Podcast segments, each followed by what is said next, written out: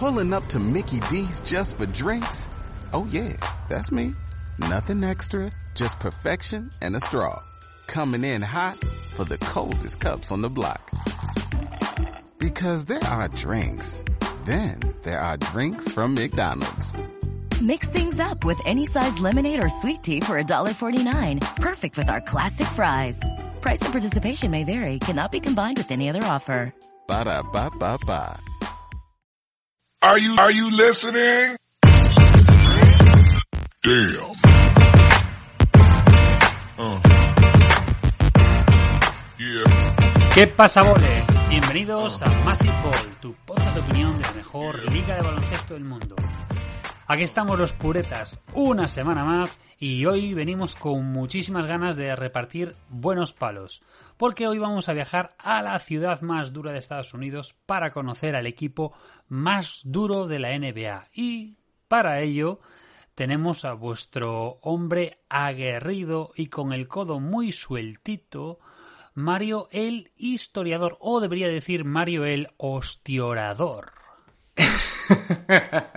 Mario el, el bregador, Mario el, el repartidor, repartidor de hostias. Lo de hostias va entre paréntesis. Eh, Yo lo único que tengo que decir en esta presentación es Bad Boys, Bad Boys. Vamos a hablar de, los chicos malos de la NBA.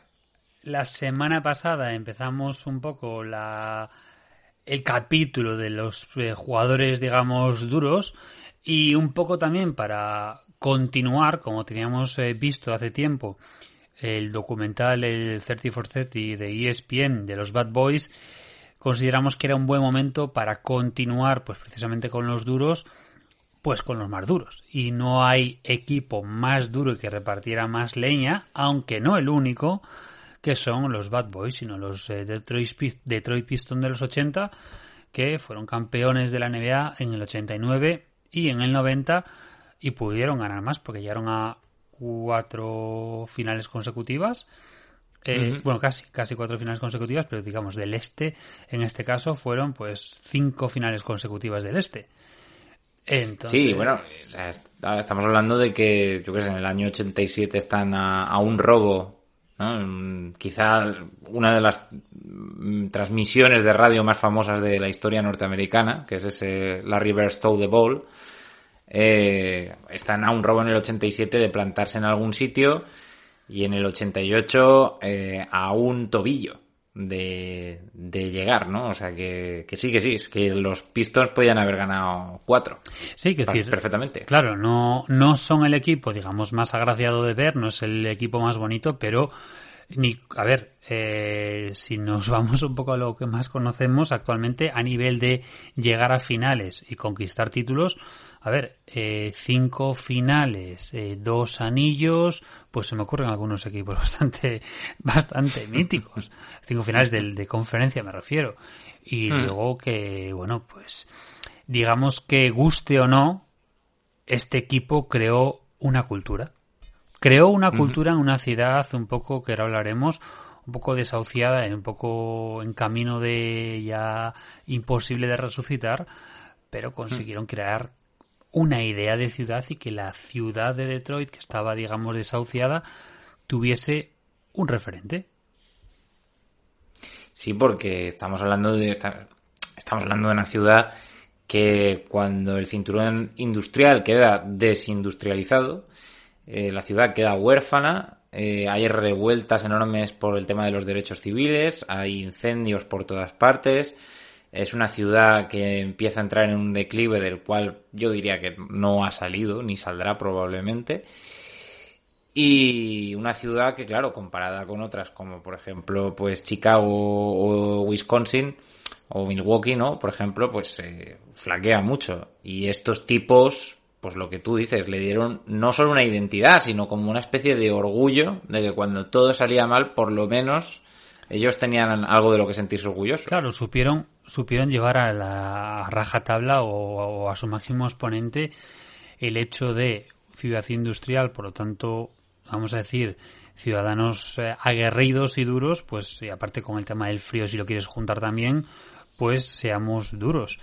y quizás eh, pues se llevaron la fama, pero pero no olvidemos que no son los únicos. hemos hablado el otro día de otros jugadores o mismamente equipos como los Knicks de Pat Riley, que era un equipo durísimo, o en los Celtics de los 80 hubo jugadores también como el actual o ex eh, GM de los Celtics, Danny Ainge, que repartía unos mamporros a base de bien. O sea, que no se queda todo. Lo que pasa que estos al fin y al cabo eh, cogen la fama porque lo hacían de manera descarada y aparte que ellos vendieron ese producto y, pues se comparaban con los eh, Raiders también así los malosos eh, digamos que se hermanaron con ellos y a la gente le gustaba porque pasaron de ser digamos de estar en un pabellón con poca gente y que la ciudad no tuviese no tuviese ese esa identificación para de repente, pues eh, el pabellón de los Pistons era una caldera, pero absoluta, pues como podemos recordar o ver, si no lo habéis vivido, pues esos esos pabellones del, de, o sea, esos partidos de la antigua Copa de Europa en, en la antigua Yugoslavia o en Grecia, que poco más que eh, vamos, que había algunos que decían que habían hecho su fortuna, su jubilación en dracmas, de las monedas que le tiraban. A mí, a mí este equipo me recuerda, aunque es un símil un poco lejano, un poco difícil, ¿no? Por el tema del fútbol, pero me recuerda mucho al Valencia de las dos ligas. Mm. ¿eh? Ese Valencia... Con Albelda repartiendo candela de la zona. Claro, claro, de jugadores de equipo, muy profundo, eh, lleno de gente que no eran asesinos, pero eh, les quedaba poco para serlo. en un centro del campo del que habían eh, más patadas que estilo, pero que en Valencia para nosotros eran eh, los mayores héroes del mundo, de gente más importante, mucho más importante e influyente que cualquier otra. y que fuera de Valencia eran completamente odiados, o por lo menos mm, no se les tenía en cuenta o eran denostados por mucho que ganasen ligas o por mucho que llegasen a finales de Champions. Y yo puedo entender perfectamente lo que sintió Detroit. O sea, vale, estos tíos serán guarros, jugarán al estilo de juego que juegan, a lo mejor no son los más atractivos del mundo, pero joder, son los míos, los quiero y estoy orgulloso de ellos. Bueno, pues efectivamente, la verdad que es un símil perfecto y como es habitual en nuestro programa, pues nos hemos cascado una intro de más de 7 minutos, así que vamos a empezar. Así que cuando las noches de NBA se hacen largas y los días pesados, siempre tendrás Massive Ball para pasar un buen rato. Comenzamos. We just want our respect. He made Yusuf Nurkic a screensaver. 15-14. The Kevlar bench is going nuts. Rob wants his respect. Coach Vogel won his respect. Disrupt Rondo. He puts it in. Here's Davis 4-3 in the win. Oh, it's good. Anthony Davis has won it for the Lakers. Organization want their respect. Laker Nation want their respect. Walking to tip it. Bryant with the save. Oh, you got to get a shot here. Final seconds. Bryant for the win.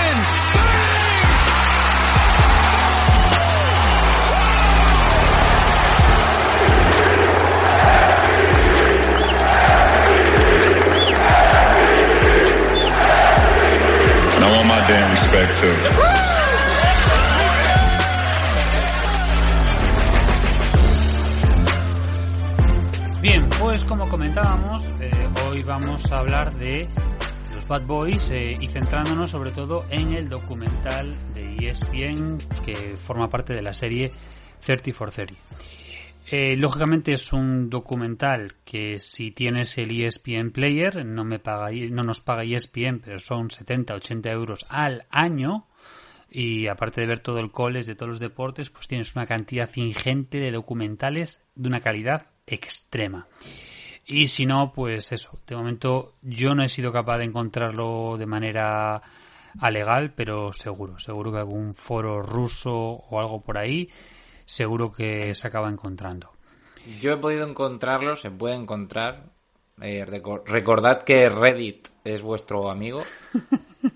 pero, pero eh, si podéis pagar lo de ESPN, que yo entiendo que no todo el mundo puede, pero si podéis, hacedlo, merece la pena porque cualquier otra página, mmm, vete a saber la de virus que te van a entrar y aparte el, el, toda la interrupción de los anuncios, la, lo malo que van los reproductores, la poca calidad de, del vídeo, eh, si puedes pagarlo, mmm, yo recomiendo fervientemente que lo, que lo pagues. Yo, eh, a ver, eh, lógicamente eh, si a quien le guste el college sí porque tienes todo, pero aparte de eso es que ya te digo, merece muchísimo la pena, porque luego hablamos muchas veces y alabamos muchísimo el League Pass, pero no hay este contenido extra de, tan bueno, sí, tienes el tema de las finales, tienes cosas así, pero ese tipo de películas o de documentales no, Claro. no los hay.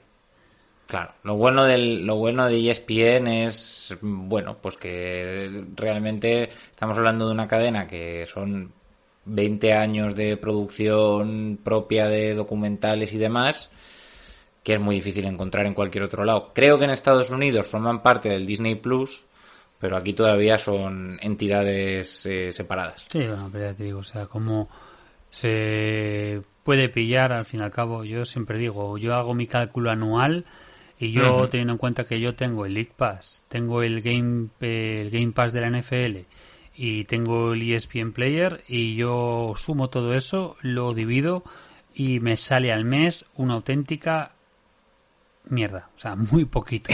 o sea, dividido, hombre, lógicamente el, el Game Pass de la NFL no lo usas más de de seis, cinco meses, cuatro meses, pero sumado todo, Mm. que decir, tienes ahí un mogollón, porque aparte incluso Me- los partidos se guardan durante meses, entonces, Claro. Al final es una cuestión de, de que tú hagas tus cálculos, lo que ganas, lo que ahorras y tal, y ver si te vale la pena, y de ver, pues, que quitarte otras cosas y ponerte esto. Nosotros somos fanáticos del baloncesto, entonces, pues, no nos duele, no nos duele. No, no, no, Pero- no, pero- no porque es que además, eh, por ejemplo, con el tema de, de la regular season, por ejemplo, claro, si tú tienes Movistar, muy bien que tienes Movistar y tienes otras cosas, pero claro, es que te tienes que comer el partido que te toque. Y a mí si no me Ujú. apetece ver un Houston Oklahoma, pues me puedo estar viendo otro que me va a cundir más. Y si no, pues me veo los dos y luego o me veo uno y el resumen largo del otro, pero todo eso son cada uno que, lógicamente, que valore sus cosillas. Pero bueno, un poquito de información de este documental. Primero, Mm. comentar que es un documental que salió en abril de 2014 y que cuenta los entresijos de cómo se formó el equipo campeón de 1989 y de 1990. Y también, sobre todo, cómo se creó la cultura y el carácter de, de los Bad Boys.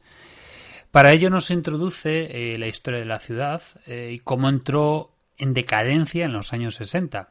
Las revueltas y cómo la ciudad más rica de Estados Unidos y la cuarta ciudad en población se convirtió en el absoluto estercolero de Estados Unidos.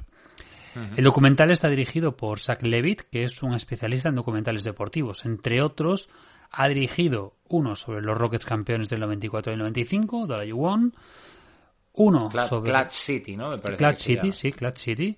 Uno, yo la- los nombres no los apunté cuando estuve revisando esto, pero está, está un- una maravilla, ¿eh?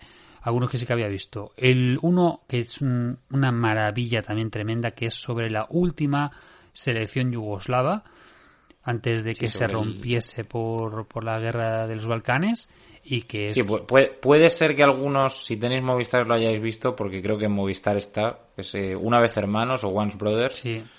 Que habla de ese choque entre Petrovic y, y Divac. Mm. Luego tiene otro sobre el mitiquísimo y epiquísimo draft del 84 que pues eh, se sigue considerando como uno de los mejores. Eh, yo creo que entre ese, el 96 y yo creo que ya veremos, ya veremos que Dos- 2003, 2003, es que se me fue con el 2013, sí, 2003 y luego ya veremos qué pasa con el de 2018 que de momento pues pinta bastante Mm. bien, pero ya veremos a largo plazo, ¿no?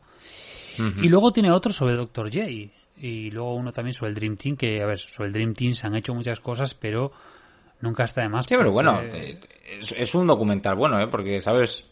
O sea, te enteras de muchos entresijos, de cómo, qué pasó en aquel partido que jugaron contra los universitarios, que perdieron el primero y en el segundo los barrieron.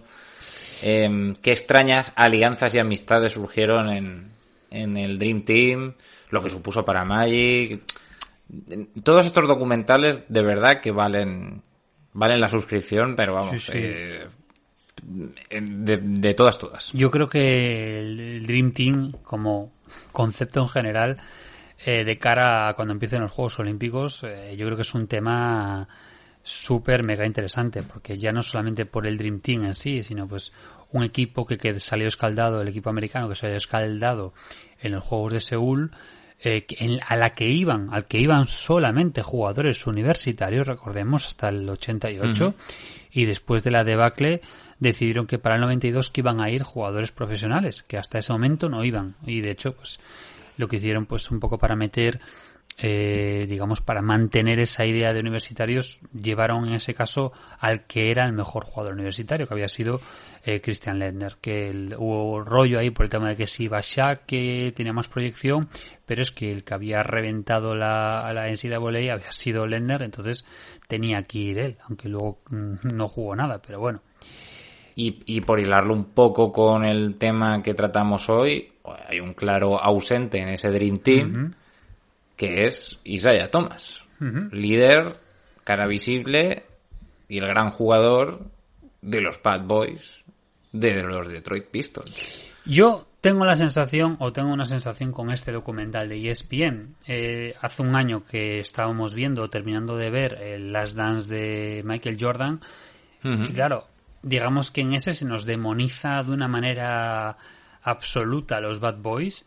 Eh, por parte de todos los que intervienen. Quiero recordar que tenían un capítulo solamente exclusivo para los Bad Boys y se demonizan pero un mogollón. Y aquí en este bueno, le, daban le daban derecho de palabra a Isaiah Thomas, pero claro, como la edición final la decide Michael Jordan, uno no sabe muy bien que, o sea, que se ha quedado cortado en la sala de montaje, ¿no? Por parte de, Isaiah Thomas. Claro, y, y en cambio en este caso tenemos la otra versión y aunque hay algunos que salen como más o menos los teníamos, pero yo creo que en el caso de Isia Thomas es uno que sale bastante reforzado, porque, a ver, se le blanquea mucho. Esa es mi sensación de que yo le, he acabado cogiendo cariño a Isia Thomas. O sea, porque esa sonrisita, eh, digamos, su evolución hasta que parece que sale ese, ese demonio interior en el 87. Es decir, son una serie de cosas que cambian la personalidad y que incluso da la sensación, o a mí me da la sensación,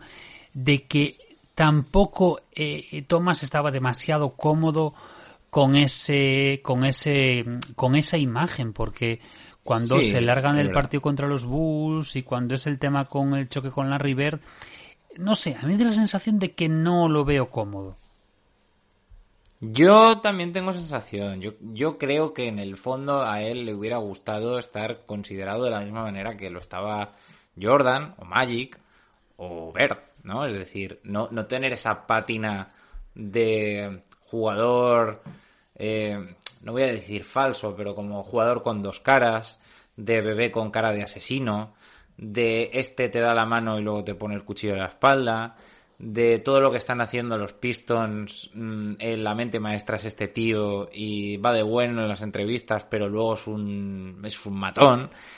Y yo creo que eso no era lo que quería Isaiah Thomas. Y de hecho yo creo que le ha, a nivel de legado, le ha hecho bastante daño, porque eh, Isaiah Thomas yo creo que es probablemente el segundo o el tercer mejor base de la historia y rara vez se habla de él.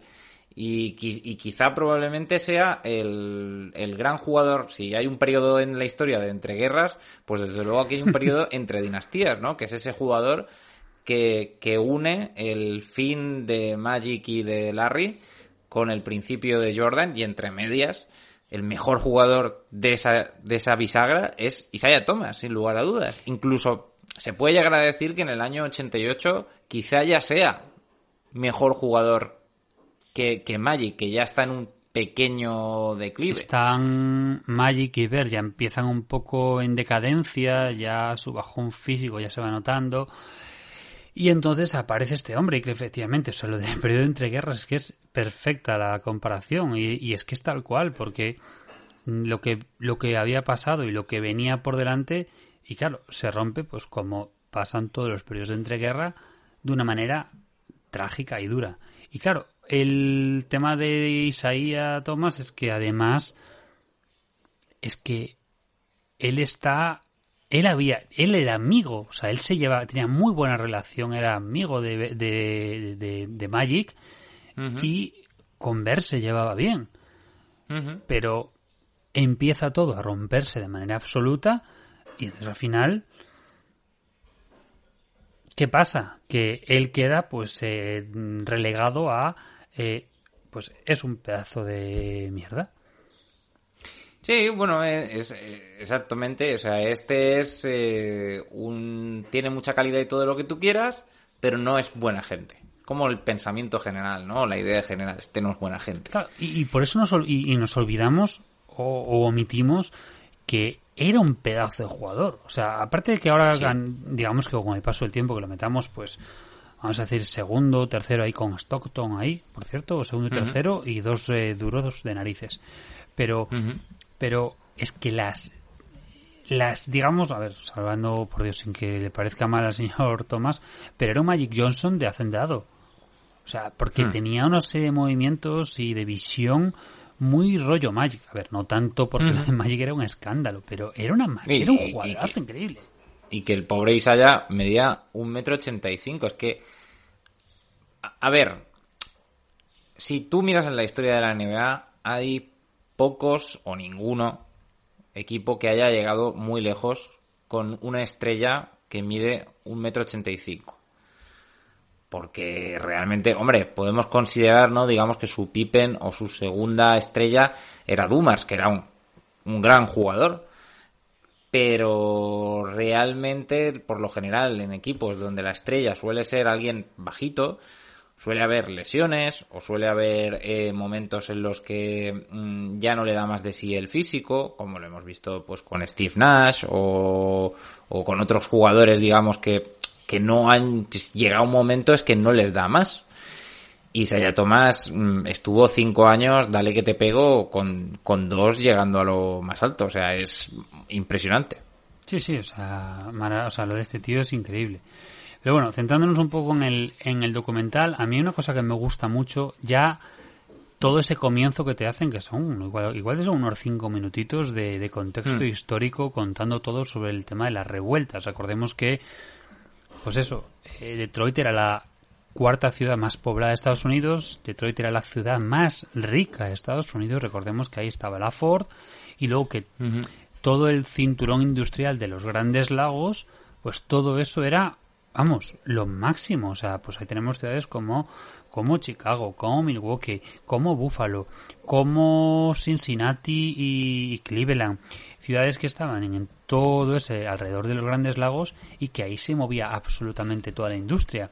O sea, había digamos que dos núcleos o, dos lugares de conexión en Estados Unidos que eran los Grandes Lagos y el Mississippi. Entonces, Mississippi porque, joder, llega desde Nueva Orleans, desde el, desde el mar llega hasta Minneapolis. Entonces, a todo lo que pasara por ahí era una autopista maravillosa.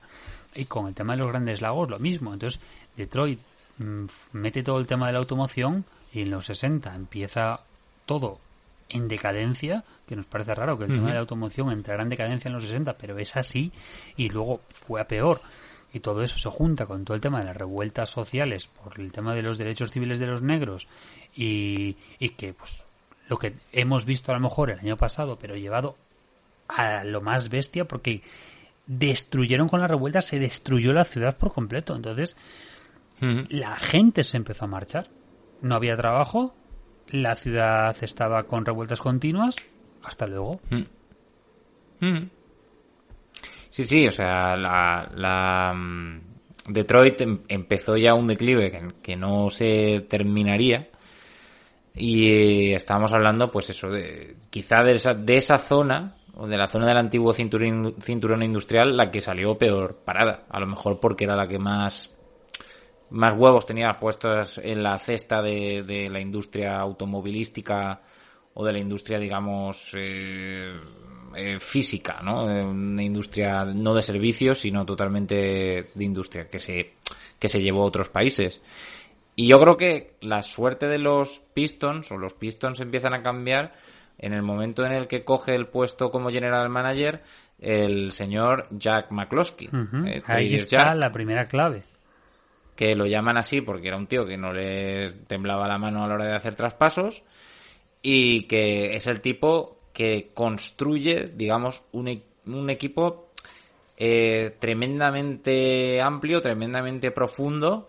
Es el que sabe ver que de la segunda elección, ¿no? Si no me equivoco, de- del año Ujú. 79 o del año 80. Del el 81. que lo me- del 81, que lo mejor que puede coger es a ese chavalito, Isaiah Thomas, que ha ganado con Indiana University, eh, que, ha- que ha ganado con los Hoosiers la- el campeonato universitario, y a partir de ahí empieza la revolución en, en los Detroit Pistons.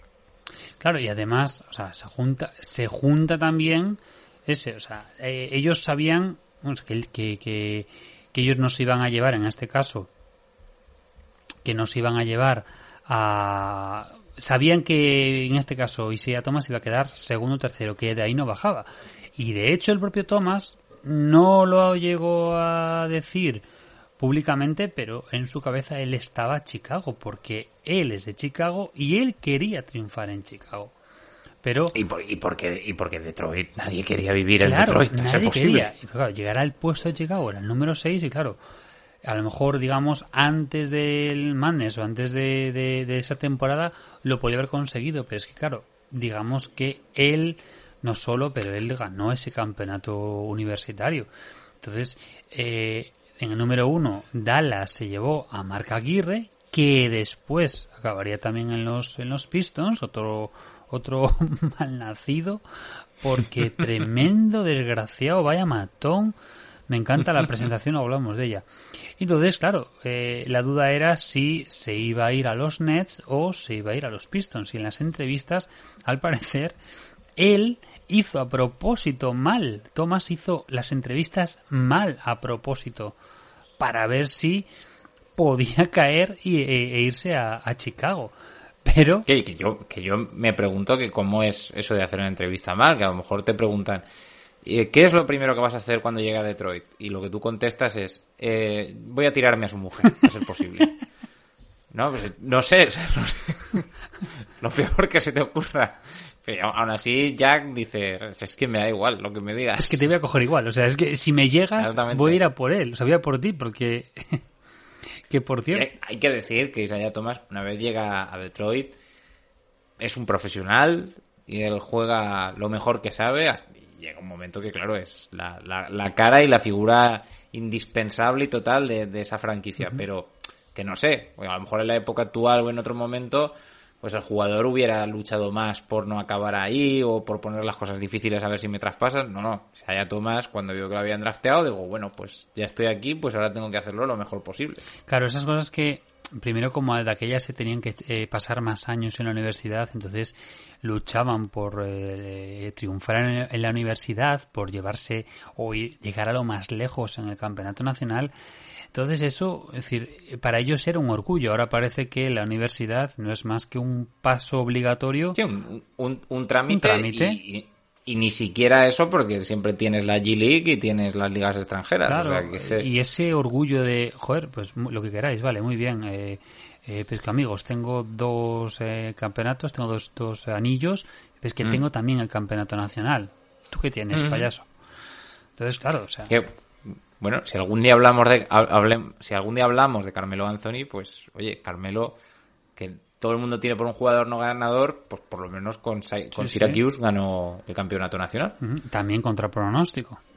Sí, sí. Pero, por ejemplo, unas curiosidades de ese draft del, del 81 y es que, eh, imagínate, porque aparte Detroit tenía también el pick 12 y no cogieron, cogieron a otro chico, pero es que pudieron haber cogido a Danny H, que cayó a la segunda Mira, ronda. o sea, hombre, Dani hubiera sido un fantástico bad boy. Es que, es que yo revisando este, este draft, dije, hostia, aquí, aquí no estaba por ahí, ¿quién me va a saber por ahí? Y digo, hostia, Danny H.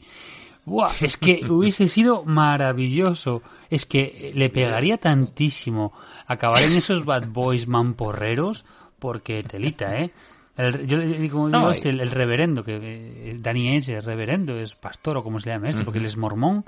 Y, como no. Y claro, el tío reparte hostias consagradas y sin consagrar. Sí, sí, o sea, eh, mira, giros del destino. Pero bueno, la, la, segunda pieza, digamos, de este puzzle es Bill Lambier, que, que es drafteado por Cleveland, que está, que pasa dos años en Cleveland y que Jack McCloskey, pues, dice, este tío, mira cómo compite, ¿sabes? Están perdiendo de 20 y el tío sigue pegándose ahí a todo lo que da. Venga, me lo voy a llevar y a ver qué pasa. Y prácticamente yo creo que si bien por calidad me parece que la, segunda gran figura de los Bad Boys es eh, Joe Dumas, me parece que realmente a nivel de vestuario el, el gran líder junto con Isaiah Thomas es Bill Lambier. Pero es el líder, eh, es decir, es el líder eh, vocal, digamos que el líder espiritual, por decirlo de una manera, es Thomas porque es la figura idílica, perfecta, de buen líder y mm. tal, pero es que este es el... Mm, sí, sí, sí, vamos. El reverso oscuro. Que si pica en rol, que si no sé qué. Mira, vamos a dar unas hostias aquí claramente. Mm. Aquí, amigo Joe eh, y tú y yo vamos a, dejar los coditos levantados y vamos a repartir un par de hostias aquí debajo del aro. Y ya está. Y no hacía falta. Y aparte, si, si, si te fijas en todas las entradas que hay y salidas, en este caso a la pista, siempre va primero. Va siempre primero con esa pose rígida de matón, con esa cara de, de, enfadado y de te voy a partir las piernas. Y ese mm. carácter es lo que un poco él va ganando. Y de hecho sus compañeros acaban casi se, se, pegan de leches entre ellos mismos porque este tío era un desgraciado. Sí, era era uno de estos tíos que piensa que lo, la mejor forma de hacer que las cosas funcionen es presionar y presionar y presionar y empujar y empujar y empujar, así hasta que alguien revienta. Lo cierto es que Bill Lambier conseguía que el rival, ya no sé sus compañeros, pero por lo menos que el rival estuviese tan concentrado o en partirle la boca o en ver qué iba a hacer que ya no estaba pensando en jugar. Claro, es que al fin y al cabo, eh, ese lo que, lo que hacía era desconectar al resto. O sea, con ese estilo de juego desconectaba. Y que, por cierto, o sea, Lambier es otro eh, nativo de Chicago. Lo que pasa es que hay una pequeña diferencia. O sea, Thomas tuvo una infancia horrible, tuvo una infancia muy, muy, muy mm. mala. De hecho, si entendí bien, perdió eh, varios hermanos o dos, dos hermanos, uno por drogadicción, otro por alcoholismo, pero sí, sí, sí, o sea, que me las calles de Chicago. Claro, me sorprende que después se pusiera tan como se puso con el tema del VIH con, con Magic, cuando tuvo, digamos que era algo que él veía todos los días, o igual precisamente por eso, ¿no? Sí, igual exactamente, igual exactamente por eso, porque era una época que había mucho desconocimiento. Que, le, que, le, generaba un trauma de, la infancia, quién sabe. Sí, sí, sí. O sea, que asociaba en este caso el tema del VIH a junkies y eh, pues para él era asqueroso. Y claro, Pero bueno, o sea, podemos, podemos hablar de la, la, maravilla que es que un tío como Bill Lambier, que es hijo de un dueño de conglomerado, que es un niño rico, y, y Saya Thomas, que es un chaval que viene de la parte más pobre de, la, de las calles de Chicago, joder, se juntan y se entienden a la perfección. ¿no? Uno blanco, otro negro, vidas completamente distintas. Uno súper rico, uno súper pobre, uno venía de un barrio espectacular, el otro venía de un barrio de mierda. De hecho, una de las cosas que dice Lambier es que, no, no, es que yo en el barrio en el que crecí es que era un barrio idílico, o sea, yo aquí... los árboles estaban recién puestos. tal cual, o sea, y, y mucha seguridad y tal, perfecto, claro. Y, y en cambio, los barrios de, donde pudo crecer Tomás, pues que son de esos de que poco más y tienes las ventanas tapiadas y partes de mm. tejados quemados y cosas así. Mm. Entonces, claro, esa ese digamos ese contraste también es forma parte del carácter porque digamos que una ciudad precisamente como Detroit que es una ciudad súper afroamericana con una población afroamericana superior absolutamente al resto de Estados Unidos que en este caso digamos que el líder vocal y el líder agresivo sea un blanquito rico y el otro líder sea pues uno más como ellos de pues chico pobre, chico que viene de, de un barrio chungo y oye, y luego está la, lo maravilloso de que precisamente pues dos de las personas más odiadas en Chicago sean de Chicago. que contaba, contaba Lambier que en el primer año en Cleveland, que joder, su sueldo lógicamente fue muy bueno, o sea, como novato, pero es que Mm. su padre ese año ganó muchísimo más que, que Bill con todas sus empresas. O sea, y que él, digamos, jugaba porque el baloncesto le, jugaba- le gustaba, sin más, lo disfrutaba. Sí, no, porque, porque, vamos a ver, cuando tú vienes de una familia de ese tipo, eh, pues si el baloncesto no te interesa, pues te haces una carrera, ya te pondrá tu padre en algún puesto de alguna de sus empresas y a vivir y a trabajar, ¿no? O sea, que si este tío jugaba y jugaba como jugaba es porque era tremendamente competitivo, un poco como Isaiah Thomas y por ahí un poco se entendían que, que de hecho creo que lo dice Bill Lambier en el documental que dice todo era mm, de miedo al fracaso, ¿no? O, o aversión al fracaso, de no, o sea, no podemos perder, no me lo puedo permitir. No, no.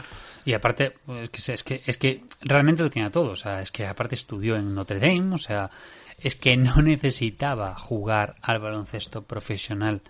Un tipo de muchísima pasta con mogollón de empresas del padre que ha estudiado en Notre Dame, es que no le hacía falta. Claramente. No, no, no, no, o sea, quiero decir, puede, puede parecer por cómo juega, dices, este tío, pues no sé, depen- dependerá de este sueldo, ¿no? Y tendrá que matar a alguien para cobrarlo. Pero no, no, no, o sea, no tenía ninguna necesidad. Eh, daba hostias por el mero gusto y placer de, de darlas. Y yo creo que en el, en el año, por dar un saltito, en el año 85 tenemos, o entre el año 85 y el año 86, tenemos ya el redondeo de esta plantilla, porque en el 85 añaden de, los Washington Wizards a Rick Mahorn, que será el compañero de hostias de, de Laimbeer, que, que no tiene ninguna ganas de ir a Pistons y que no se lleva bien con ninguno de los de Pistons y que llega gordo y le dejan a entender o le dan a entender más o menos brevemente en poco tiempo que allí las cosas no se hacen así. Rick Mahorn se pone se pone firme, se pone digamos en su peso ideal y se pone a pegar hostias como, como debe de ser. Eh, llega en el 86 llega John Sally, un testigo de Jehová, muy gracioso, verdad, muy bonito, con una sonrisa majo. muy bonita y que, y que pone unos tapones espectaculares. Que- Y en el que año Sally no 85. pega, no pega con ese con ese equipo. Sí, porque- no, es eh, exactamente, es como una especie de la cara simpática de los, de los Bad Boys, pero no se esconde tampoco de, de la filosofía Bad Boy, o sea, quiero decir, si tiene que dar un culazo, si tiene que poner la cadena en un, en un pick and roll, si tiene que dar una hostia en vez de un tapón, también lo hace, lo que pasa que es cae mejor, más simpático, ¿no? Que, que la cara de palo de Bill Lambier, que tiene dos expresiones, que es o yo no he sido, o, o sí, he sido yo el que, el que te ha pegado esa patada. esa sonrisita de Esa de- sonrisita de... Es que le partirías la cara, o sea... eh, yo pocos jugadores he visto que den más gusto odiar que, que la Pero- pero es que ya, hablamos de... Ya hablamos de, del, del universitario de Duke, joder, no me Y cabeza. Exactamente. Dos tíos que da, que da gusto. Pero es que en el 85... este tío es que aparte se gusta, o sea, él, eh, él Sí. se siente feliz en ese papel. A día de hoy, a día de hoy, es que sigue disfrutando con ese papel de malo, que yo no Sí. sé cómo inculca a sus chicas en este caso ese rollo, porque aparte él es el entrenador de las de Las Vegas 6 y joder, reputado y tal. Y yo no sé cómo el tío este, ¿sabes? Eh, sigue siendo Bueno, adorado. Yo, eh, de estos tíos que dices, ha nacido en el momento. O sea, no, no, no ha nacido en el momento correcto porque este tío tenía que haber nacido cuando los circos romanos y cuando te metían ahí en la arena y pues mata aquel y aquel y, y ya está. Porque Bill Lambier es que tiene. Yo no voy a decir que si le hicieran un test de psicopatía saldría bien. No lo sé. Desde luego no me parece un tío con mucha empatía. Eh, y en el 85 draftean a Joe Dumars. Y en el 86, en la segunda ronda, a un chaval que viene de un yuco de Oklahoma que se llama eh, Rodman. Y, y digamos que con esto queda un poco ya la plantilla montada. Para que en el 87 ya den, digamos, su primer asalto a- al este. Y como nos falta una pieza, en este caso, para redondear el círculo, que llegó en el 84, yo creo que es un momento, momento bueno para hacer una pausita y completamos con la pieza que nos falta clave en estos Pistons y con la misma ya eh, nos ponemos un poco para ese recorrido por los playoffs, porque hasta este momento, hasta el año 83, no habían pisado aún los playoffs. Así que hacemos una pausita para tomar un refrigerio y lo que sea. Are you kidding me? His very first move as the executive was to sign Lamar Odom, who was on crack. Take that for data.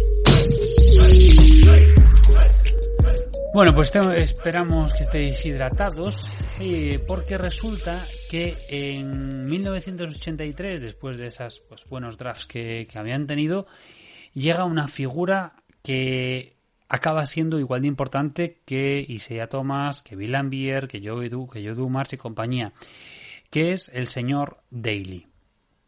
Eh, Oh, sí, es verdad. Nos es faltaba verdad. la pieza del banquillo. Y en este caso Chuck Daly, pues un poco, digamos que les da ese carácter que, digamos, Lambier está imponiendo, pero que acaban diciendo, pues eh, aquí eh, hay dos formas en este caso que lo dice lo dice en este caso Daly a Thomas de una manera muy clara. ¿Tú quieres ganar o quieres pasártelo bien?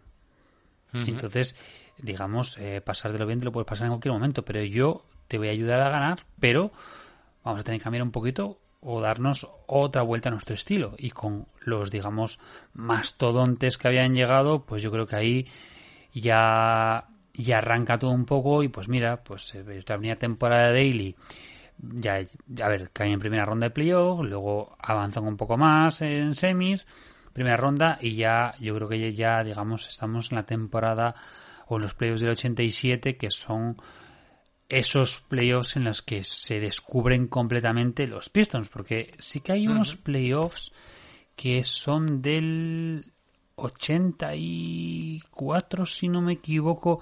Sí, del 84, que contra los Knicks, que Thomas estaba totalmente, pero vamos, fuera de sí totalmente De- desatado. desatadísimo. Pero Sí, una barbaridad, una exhibición como, como muchas otras que tendría, porque la verdad Isaiah Thomas es un jugador de, de grandes exhibiciones.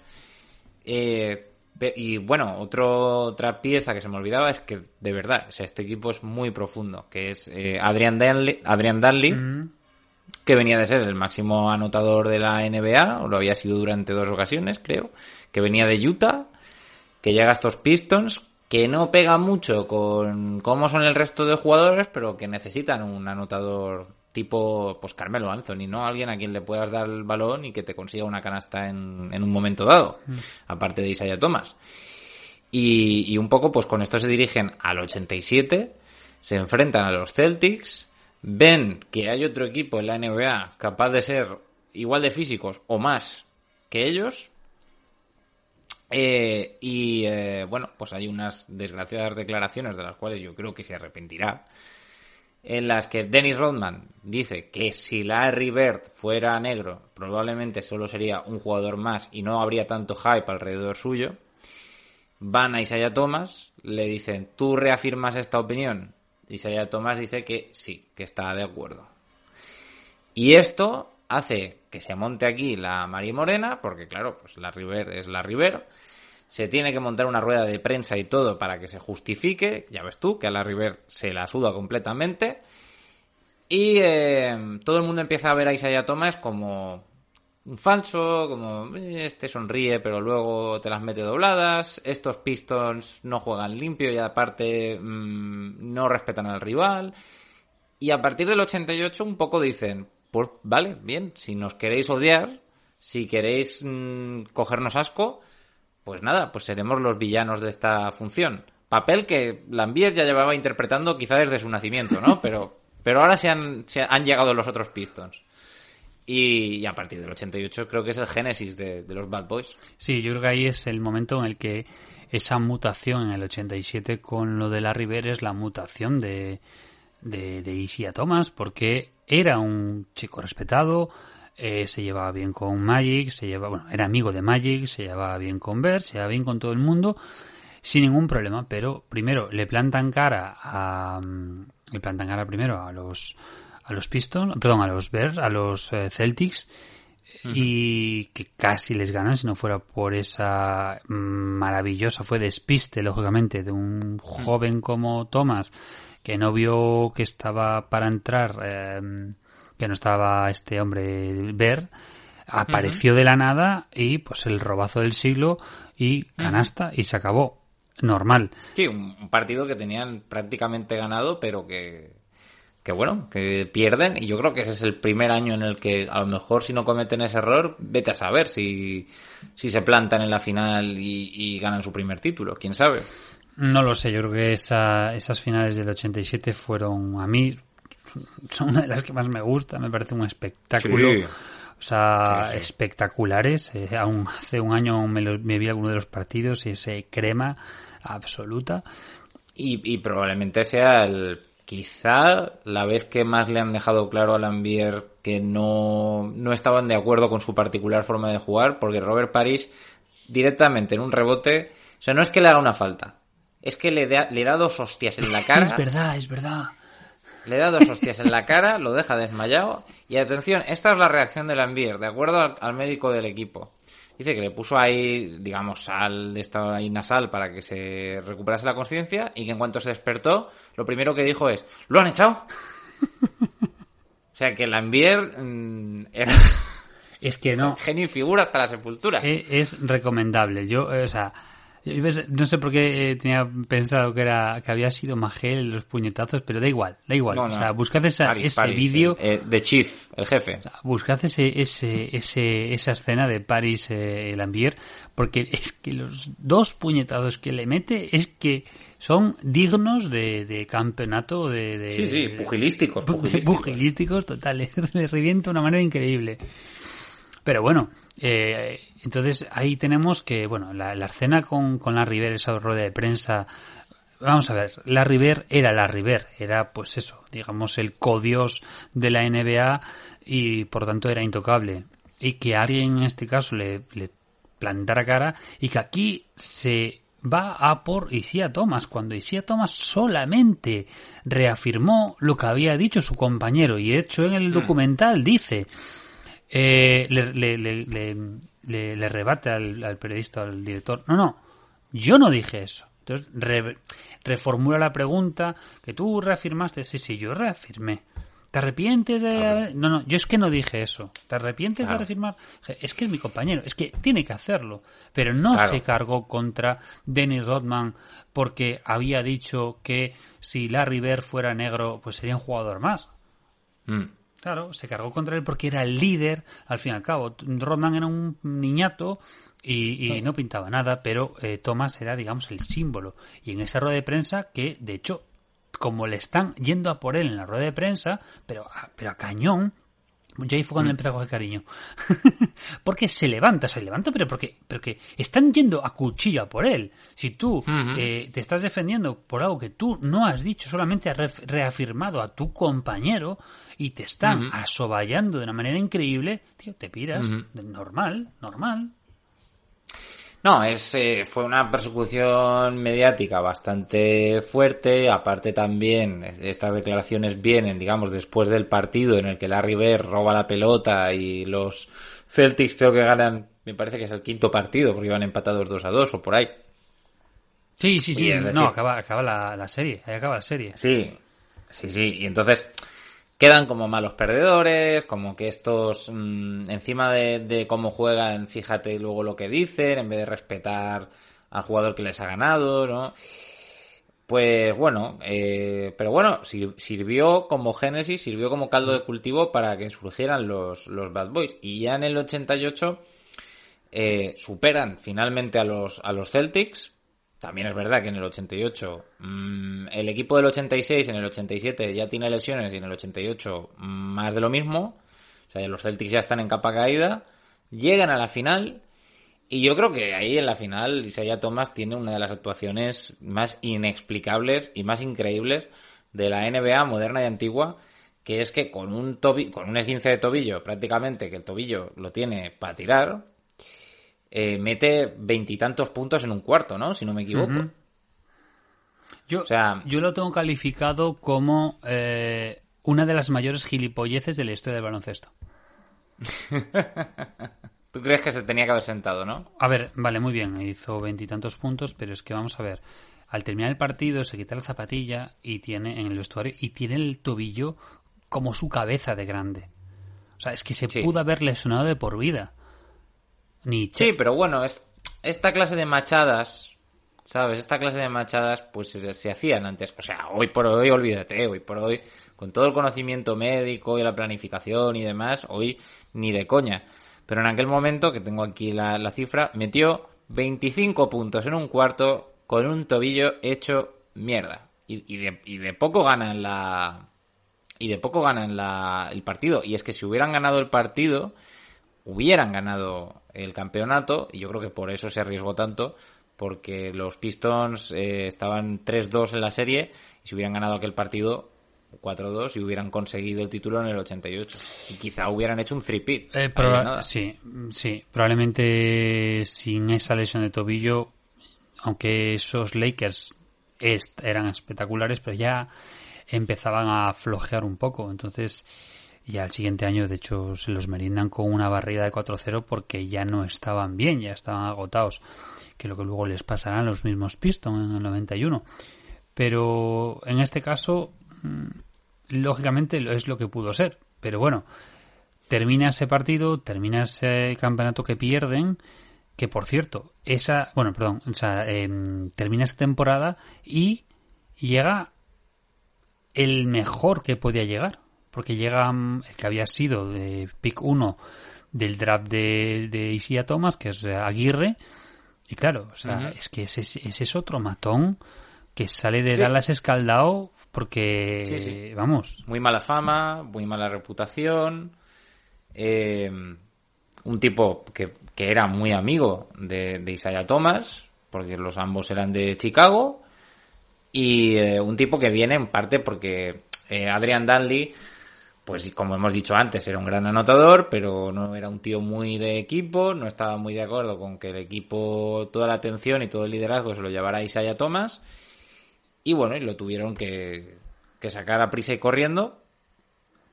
Y, y bueno, yo creo que Marc Aguirre fue pues quizá la, la pieza final de esta máquina perfecta de triturar personas, ¿no? Claro, que eran los, porque los Bad Boys. es que además se forma eh, una rotación bastante bastante amplia con pues prácticamente son nueve jugadores que están con más de 20 minutos por partido eh, más uno más que tiene 16 o sea es una rotación larguísima amplísima que luego además se mantiene en playoff porque luego en playoffs son 8 9 prácticamente los Sí, que están jugando. Bueno, es que no, no hemos mencionado otro gran pieza clave de estos Pistons, que es Vinnie Johnson, ¿no? El microondas, que es uno de esos grandes sexto hombres. Es que, o sea, son...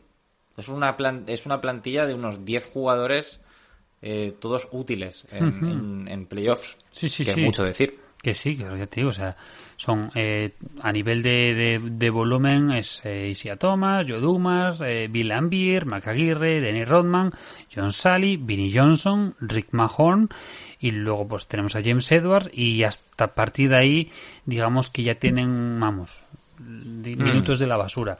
Pero son jugadores que desde un primer momento son fundamentales en regular season y en playoff. Porque van, son una piña. Es cierto que sí. lógicamente, vamos a ver, no nos olvidemos, eh, por el estilo de juego de la época, como es lógico, pues eso. Primero, eh, los, los centers, los interiores tienen muchísimo peso, pero luego, por ejemplo, el, el tema de, de microondas de Vinnie Johnson es que ya no solamente que meta sus puntos como sexto hombre, es que mete canastas importantes. Son esos detalles que decimos siempre que no es solamente meter los puntos, sino cuánto, en qué momento que sea relevante. Y ese es su caso, por ejemplo. Pero, y pasa lo mismo, por ejemplo, con, con, con los playoffs. Thomas y Dumas, lógicamente, son los líderes absolutos. Pero es que Vinnie Johnson otra vez pues, vuelve a ser totalmente fundamental. Y en esa temporada que ya nos metemos ahora del primer anillo, eh, ojo, porque los eh, Pistons tuvieron que pagar en total 34.500 dólares, repito, 34.500 dólares en multas. Pero todo por, por peleas. Hombre, claro. O sea, ni técnicas, ni declaraciones, ni nada, sino porque salían a pelear por partido. Sí, sí, sí, o sea, esto, esta gente iba totalmente a descubierto. O sea, sí, es que eran muy bestias. Claro, esta temporada fue una grandísima temporada. Ellos venían, lógicamente, un poco escaldados de, de las finales. Primero fue el tema de contra Boston y luego las finales contra, sabían, ya se habían resarcido contra Boston y llegan a las finales contra Lakers y les dan pal pelo. Entonces, claro, luego se produce pues el momento en el que esa temporada es la suya. Y ya digamos uno de sí. los eh, récords más bestias de, en este caso, solamente con 19 derrotas. Y, y claro, es Y en, y, bueno, y en, en postemporada pierden dos veces dos partidos.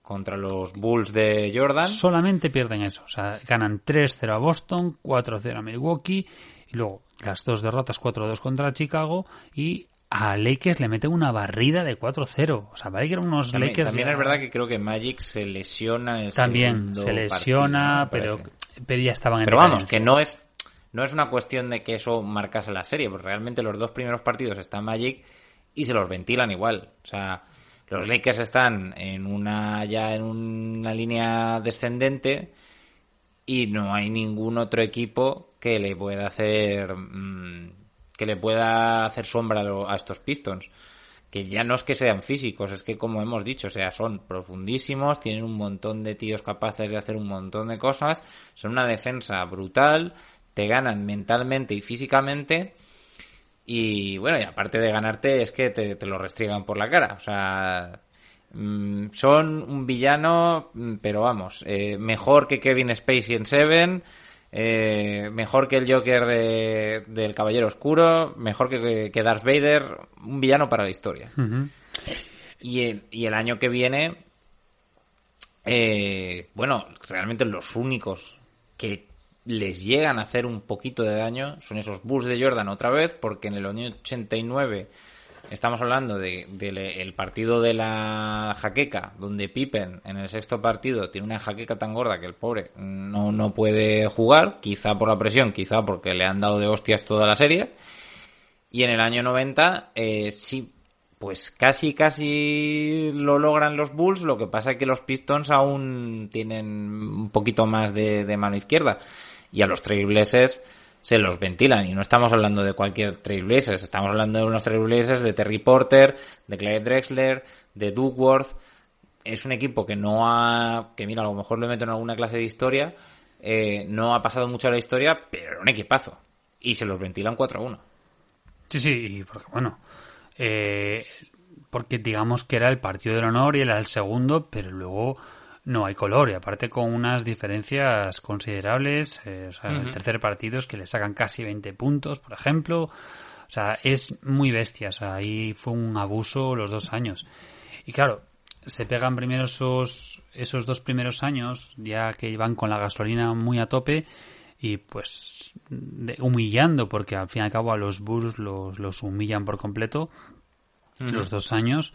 Eh, pero luego, claro, luego llega el tercer año, digamos, llega la temporada de 91 y ya se producen varios factores, ya no solamente por ellos, sino que en este caso, pues eh, por el lado de Chicago, pues eh, Jordan ya estaba súper preparado, ya eh, se había preparado físicamente muchísimo, Pippen había aprendido también. Scottie Pippen está ya a un nivel Claro, que es que es el Scottie Pippen que conocemos. y ya se había puesto también bastante en mazas porque no quería recibir más hostias. Entonces digamos que se la devuelven un poco a su manera y como se la devuelven a su manera pues eh, pasa esa, esa escena pues que en, en Last Dance vimos que, que, que lo pusieron como los demonios absolutos que antes de que termine el partido pues toda la plantilla de los eh, Pistons se, se van del pabellón, bueno, de la, can- de la pista, pasando por delante del banquillo de, de los Bulls y, por supuesto, ovacionado por todo el, el pabellón de, de Detroit. Y claro, y ahí se produce ese rollo de quién fue el instigador, claro. Y hay una, relatan ahí, no sé quién lo relata, que, que parece como que Thomas va escondido, va de los últimos, así escondidito, que no se le vea nada porque como que no quería salir en la foto, pero Hmm. Eh, No dice ni que sí ni que no, por eso ese Hmm. puntito que ahí ves que parece que este chico pues eh, se arrepiente un poco de su pasado. En cambio, Hmm. Lambier, encantado. O sea, es que yo soy feliz, eh, por supuesto, claro, y lo volvería a hacer. Es que, vamos a ver. Es que aparte lo dice con esa vocecita y esa. Es que sí, por supuesto. No, y, in- incluso cuando le hacen la entrevista al final a Lambier y le dicen, eh, tal, no sé qué, qué, qué ha pasado, han ganado. ¿Y tú qué crees que no sé qué? Han ganado. ¿Pero por qué piensas que han ganado? Como este tío no, Sí, sí, nunca- o sea, es. in- no, no va a dar el brazo a torcer, nunca. No, no, no, no, nunca va a reconocer que jugaron mejor, que hicieron tal cosa, que no, que no. Era, era una. A mí, hombre, a mí lo que hicieron los Pistons estaba mal, pero yo qué sé, no me parece tan grave. A mí me parece que es un poco como cuando tú estás jugando con un colega al FIFA o la NBA 2K, te ha metido cuatro goles o te gana de 20 y le das a pausa, abandonar partida. A mí, Te vas antes de que acabe eh, todo. lo dije hace un año cuando fue del tema de las dance, me parece una vergüenza y lo sigo diciendo, o sea, eh, hay que saber ganar en esta vida y hay que saber perder. Y lo que hicieron los Pistons es muy feo, lo que pasa que, digamos que al fin y al cabo eh, de ese partido esa es la imagen, o sea, digamos que ellos se van como que no vamos a reconocer su, su victoria, o sea, Hmm. eh, Sí, bueno, nos, nos vamos a ir, pero nos vamos a ir con nuestras condiciones, con nuestros términos y ovacionados por, Por nuestro público pabellón. y sin darles la mano a estos desgraciados. ¿Está bien? No, de hecho el mismo Isaiah en el, en el documental dice que probablemente debieron de haber sido un poquito más...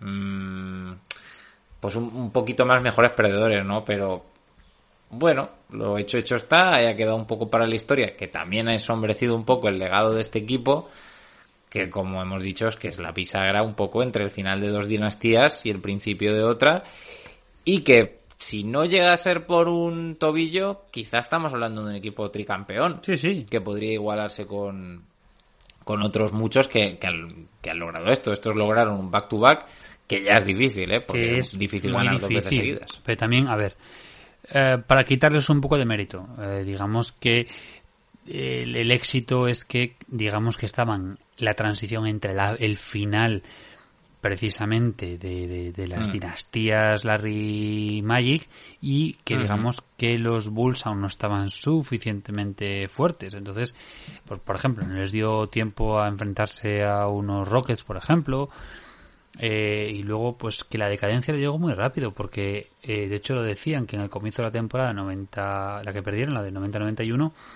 Hmm. que como que, que ya ellos ya se notaban cansados, que ya, ya no lo notaban igual, claro, o sea, ya habían conseguido todo lo que podían conseguir, entonces como que les faltaba motivación, eh, Rodman ya empezaba a ser el Rodman que luego vimos en Chicago, o sea, ya empezaba a ser un poco payaso, Es que Rodman, bueno, Rodman, el, el, el pobre, o sea, viene de una vida familiar muy jodida, de una madre soltera, una familia en la que solo se conoce el abuso, de vivir en la calle, de no verse valorado, de tener muy baja autoestima. Cuando están los Pistons, prácticamente se convierte como una especie de hijo adoptivo putativo de, Chuck Daly.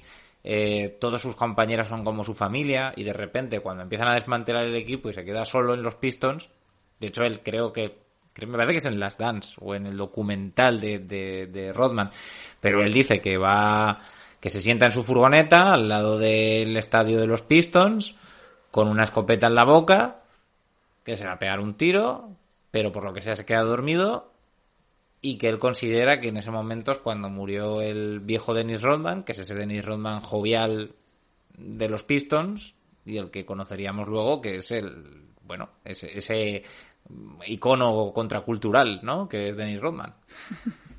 por decirlo finamente. Sí, por decirlo finalmente. O bueno, Cruella de Vil, que lo llamaba Andrés Montes y está también muy bien dicho. Y, y por cierto, mira, una cosa que quería comentar, aprovechando el, el paralelismo, si te fijas, estos Pistons, estos Bad Boys llegan eh, a cinco finales de conferencia y a tres finales de la NBA, y luego sus homónimos, estos Pistons de, de Billups y de Rashid y de Ben Wallace, etcétera, etcétera, llegan a seis finales de conferencia y a dos finales. O sea que mm, solo hay que esperar el ciclo, fans, fans de los Pistons. Ya volverá a ocurrir. Claro, lo que pasa que, a ver, las comparaciones son odiosas, pero vamos, la digamos que el Bueno, son, son dos equipos que se basan en la defensa, aunque claramente uno es mucho más legal. a ver, ¿no? que, el que de. Bildos y compañía son hermanitas de la caridad. Ya, ya, ya. O no, sea, te van poniendo con- y eso que- y eso que pegatina- igualas, igualas Claro. era... Pero te van poniendo pegatinas de la Cruz Roja. Sí, sí. Los otros no, te mandaban bueno, a la Cruz Roja. En estos años del 2000 y pico ya no se permiten según qué asuntos o según No, qué cosas. Y una de las cosas eh, que, que, a ver, yo digo, eh, ya un poco ya para ir cerrando, yo digo que, primero, mi percepción, mm, pues, eh, ESPN Bad Boys de Isaiah To- de Thomas es mucho mejor de la que tuve en otros tiempos, porque siempre lo he considerado un tremendo hijo de puta, pero mi percepción es mucho mejor porque es un primero es un jugadorazo y eso hay que reconocerlo siempre por mucho que te caiga mal un jugador eh, tiene una calidad tremenda y luego que él realmente se le ve que él en ese rol no estaba cómodo, que si él hubiese acabado pues en Chicago como él quería, pues le hubiese sido algo totalmente diferente o que si digamos que no se les fuese la olla en el 87 pero una de las cosas buenísimas que tuvo estos Pistons, aparte de la transición entre dos épocas, entre dos eras, es el hecho de que precisamente por ser un equipo tan sumamente duro, la NBA también tomó nota. Y la NBA, digamos, empezó a no tolerar este tipo de actitud, este tipo de juego. Porque en los 80, no nos olvidemos, y en los 70 era normal. O sea, en los 70 y en los 80 había jugadores, muchísimos jugadores con gafas, no porque no pudieran llevar lentillas, porque se estaban protegiendo los ojos de las hostias que les daban. El caso de Sí, es que la, la, la figura es una figura que ya no existe, pero en aquel momento existía, y creo que el único sitio donde existe ahora es en el hockey, que es el enforcer, que es ese jugador cuya única habilidad es que físicamente es intimidante y que está ahí para intimidar, pero no tiene grandes habilidades técnicas. Mm, Esto ya no se, no se lleva, pero en aquel momento era de lo más normal. Claro. De hecho, el gran entrenador Phil Jackson era un poquito eso, era un poquito enforcer, era un poquito bregador. pero porque anatómicamente estaba mal hecho el pobre. Yo cada Sí, vez sí, que... no, que los, los brazos que se le caen ahí, los hombros, me- es un tío muy raro físicamente. es, es- es amorfo totalmente. En fin, pues no sé si quieres comentar algo más de esta, aparte de recomendarlo. O algo No, para nada, simplemente decir que, que yo las conclusiones que he sacado del documental de los Bad Boys, que ya lo había visto en otras ocasiones, es que creo que no se valora lo suficiente este equipo bisagra, este equipo de, de entre dinastías, y que creo que si te gustan los Chicago Bulls de Jordan, tienes mucho que agradecerle a los Pistons de los Bad Boys, porque yo creo que no habría, no habría Bulls de Jordan tal y como los conocemos de no haber pasado por, por esa fase de, de tener que superar a los Pistons. Siempre decimos que para ver A tiene que haber B y para ver B tiene que haber A. Es lo de siempre. Si en uno no hay lo otro, nos guste o no, eh, y lo podemos llevar a todos los eh, a otros ámbitos o con el deporte, con la historia. eh, sin ciertas rivalidades no va a aparecer, no van a triunfar los demás. Y así como, pues eso, me ha parecido un cierre magnífico el tuyo, Mario, pues nos despedimos y pues nada, eh, ¿tú qué recomiendas? ¿Ser buenos o ser malos, Mario?